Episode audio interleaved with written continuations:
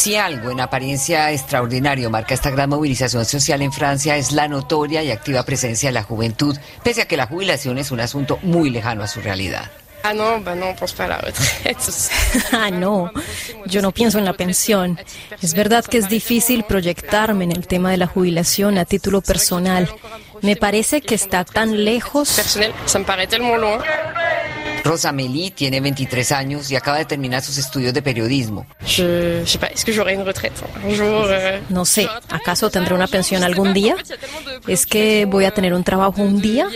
Hay tantos problemas ligados a la precariedad cuando uno es joven que realmente la jubilación, no, yo me preocupo por los otros, pero para mí eso me parece muy lejano. Pour moi, ça, ça me paraît trop loin encore.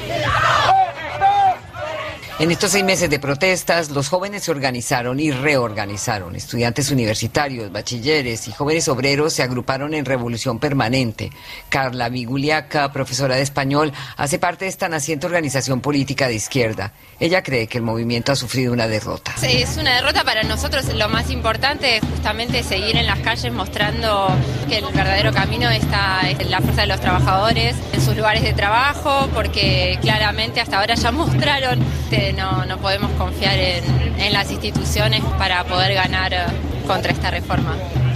Para mí el problema de las calles es que fueron jornadas, días de huelga bastante alejados unos de otros y sin un plan claro, justamente una estrategia clara para ganar, que podría ser llamando una gran huelga general. Resistance! Resistance! Resistance! El 6 de junio tuvo lugar la última de 14 marchas durante seis meses de protesta contra la reforma de las jubilaciones. El movimiento de contestación esperaba quemar su último cartucho dos días después con una votación en la Asamblea de la moción presentada por la oposición, pero cuyo texto ya había sido vaciado de su contenido. Aún así, los sindicatos rechazaban hablar de derrota. A sus 23 años, Eleonor Schmidt es la portavoz de la Unión de Estudiantes, un nuevo sindicato estudiantil también surgido en este proceso. Por supuesto que no, no es una derrota.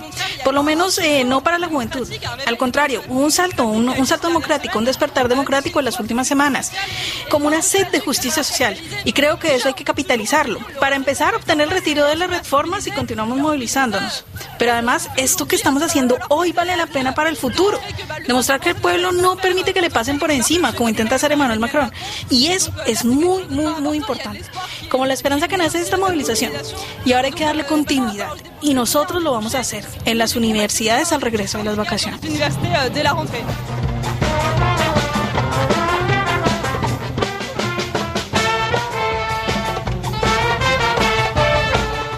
24 horas más tarde, la presidenta de la Asamblea Nacional dictaminó que las enmiendas presentadas por el grupo parlamentario de oposición eran inadmisibles y así bloqueó la votación de los diputados al texto que el grupo pretendía presentar para derogar la reforma de las pensiones.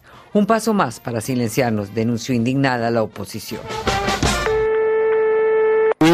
Buenos días, Nadel. Uh, hola a todos. Uh, vamos a hablar de la contestación uh, en contra de la reforma de pensiones. Con solo 15 años, Manés Nadel, líder del sindicato estudiantil La Voz de Secundaria, se ha erigido en figura clave de la protesta contra la reforma al régimen de pensiones. La madurez, elocuencia y lucidez de sus discursos han hecho de él un modelo para los jóvenes. Manés rechaza las dudas sobre el compromiso de los estudiantes de bachillerato en esta protesta. Soit... Desde el principio de esta protesta se nos ha dicho que por el hecho de ser tan jóvenes es un poco extraño que nos opongamos a esta reforma de las pensiones, pero desde el principio hemos dicho que esta reforma se inscribe en la continuación de una serie de reformas liberales y por eso nos oponíamos a ella. Y luego simplemente por el hecho de que en Francia la jubilación sea algo histórico, importante y por tanto arraigado en la cultura y la sociedad. Así que tenemos padres que saben lo que es eh, tener que trabajar dos años más cuando tienes 62 años. En realidad vas a cambiar los dos mejores años de tu jubilación por los dos años más difíciles de trabajo. Y eso es lo que hemos visto con esta reforma de las pensiones. Y por eso nos opusimos a ella con este compromiso tan sólido y continuo. Descrito como un pequeño prodigio del sindicalismo, Manés Nadel considera que la manera como el gobierno de Manuel Macron impuso la reforma incita a seguir luchando. Algunas personas dicen que se acabó el juego, pero no se trata de un partido de fútbol. En un partido de fútbol, vale, puedes perder. Y al final puede ser un mal o buen perdedor. Pero este es más que eso, son vidas y personas las que están en juego. Así que no creo que debamos sacar conclusiones de ese tipo. Creo que la rabia que se cristalizó durante esta protesta no se puede apagar. No se va a apagar, porque está ligada a rabias más profundas sobre el rol del trabajo que existen desde hace años y que se profundizaron en la sociedad con esta reforma. Pienso que el conjunto de la sociedad francesa está convencida de que esta reforma era innecesaria y que se aprobó con una negación de la democracia, sencillamente inaceptable. La oposición de izquierda se comprometió a hacer todo lo posible para que esta reforma fuera sometida a votación. ¿Y qué pasó? Se prohibió a los diputados votar, incluso votar una moción de la oposición que proponía regresar a los 62 años la edad de jubilación. Hasta eso fue prohibido por el gobierno y por la presidenta de la Asamblea Nacional. Así que creo que está profunda la negación de la democracia y esta deriva autoritaria que vimos, la represión sangrienta de las manifestaciones, todo eso va a permanecer y va a dejar huellas. Entonces, visto así, la lucha solo puede continuar que la primer ministro Emmanuel Borne y el presidente Emmanuel Macron recurriesen a un subterfugio jurídico, el artículo 49,3 de la Constitución, para evitar el voto en el Parlamento y asegurar el paso de su reforma a las jubilaciones, fue sin duda el detonante de la cólera ciudadana de la que no escaparon los jóvenes, asegura Maris Sterle, socióloga especializada en la juventud. Eso de decirle a la cara de un país entero, las instituciones, al final no valen nada no tenemos la mayoría en el Parlamento, bueno, no importa, vamos a poner el 49.3 y está. Eso fue una denegación de democracia. O sea, dispararon el enojo, yo creo, un enojo profundo. Todos los sondeos decían que la mayoría de los franceses no estaban de acuerdo. Y la juventud que salió a la calle, que manifestó, muchos no habían manifestado antes nunca. Muchos jóvenes hicieron su debut en esta protesta social. Son jóvenes que acababan de sufrir las restricciones de la pandemia de manera brutal y eso es clave para entender su nivel de compromiso, asegura la socióloga. Los jóvenes han aguantado mucho, mucho, mucho durante los últimos años, porque el COVID es una enfermedad que concierne a las personas grandes, muy grandes, más de los 80. Y a los jóvenes se les ha aplicado un confinamiento brutal, yo diría feroz, perdieron sus estudios, sus trabajos, entraron también en problemas de salud mental. Y vimos una cosa que yo en mi vida había visto, y creo que la gente de mi generación tampoco, filas de estudiantes en las universidades para que les dieran comida gratuita. Y después de haber dicho y proclamado, digamos, que habían unos trabajadores esenciales, los que repartían la comida, repartían las medicinas, todo lo necesario porque la gente ya no podía salir, carteros, etcétera. Toda la gente que, tuvo que trabajar. Toda esta gente son jóvenes, hombres y mujeres, ¿no? Después de considerarlos casi como héroes, ¿no? Porque Macron tenía un, un discurso muy heroizante, si se puede decir así. La primera cosa que hacen es decir, bueno, ahora vais a trabajar hasta los 64 años. En efecto, la jubilación no es un problema de joven, pero es como la gota que hace desbordar el vaso, que además de todo nos van a hacer trabajar hasta los 64 cuando se sabe que es difícil entrar en el mundo del trabajo ahora. Muchos jóvenes están en, periodos precarios, un trabajito, después otro trabajito, después el recurso de solidaridad activa, después el paro, después otro trabajo, etcétera, etcétera. Para construir una carrera, para poder tener una pensión correcta, para los jóvenes casi imposible, ¿no?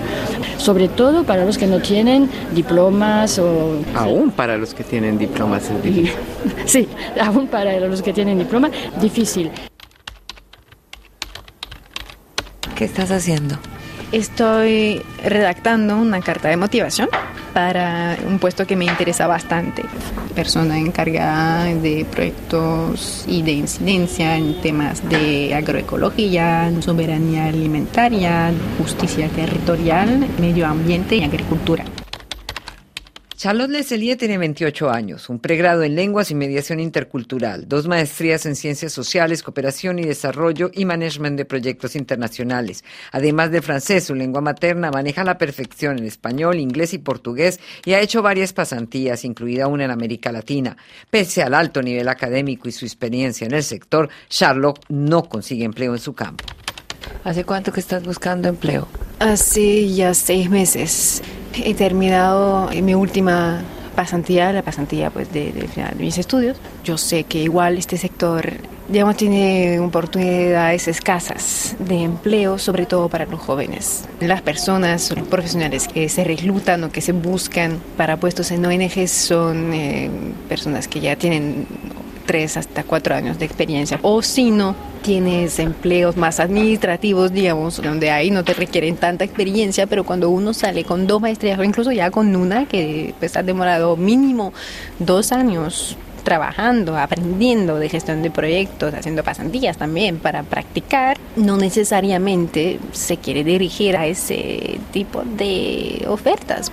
Hace 10 años a los de las personas de mi generación, por ejemplo, nos decían, hagan estudios largos, maestrías, eso les va a permitir en el futuro encontrar más fácilmente un trabajo. Con esa idea, muchos de nosotros nos dirigimos a, hacia, pues sí, los estudios largos, teniendo esa percepción de que pues saliendo de la universidad íbamos a tener más oportunidades laborales que corresponderían a nuestras expectativas. No es así. El caso tuyo no es un caso aislado. ¿Cómo sobrevive un joven así?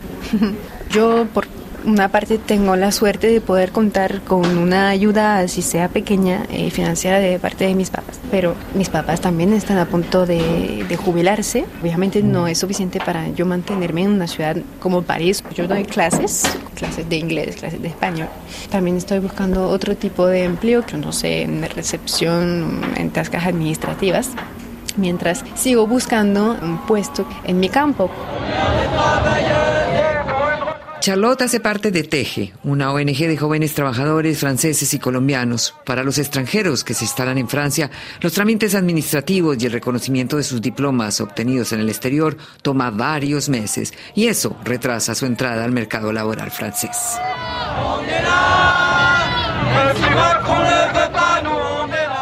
Aquí estamos, coreaban en las calles los jóvenes involucrados a fondo en la lucha contra la reforma a las pensiones, una lucha que en la lectura de la socióloga Marise Sterle significó cohesión política y social para la juventud. Fue también, me parece, una forma de estructuración para los jóvenes, porque ideología hay muy pocas. Los hay que son totalitarias, la de la extrema derecha, el islamismo, por ejemplo, que va creciendo, pero una ideología que permita vislumbrar, sin ser demasiado ingenuo, pero imaginar un mundo más feliz, además era una manera de juntarse con los adultos, porque los sindicatos son readultos. Entonces todos juntos, la generación de los padres, la generación de los hijos, las hijas, incluso los abuelos jubilados que salieron a la calle, por decir, yo fui jubilado a los 60 y está muy bien. Era una manera de formar pueblo de formar una sociedad. Pelear por mi mamá y mi papá. Y con mi papá y mi mamá, simbólicamente. Yo creo que este elemento de acercamiento entre las generaciones fue un elemento muy importante en estas movilizaciones, muy importante.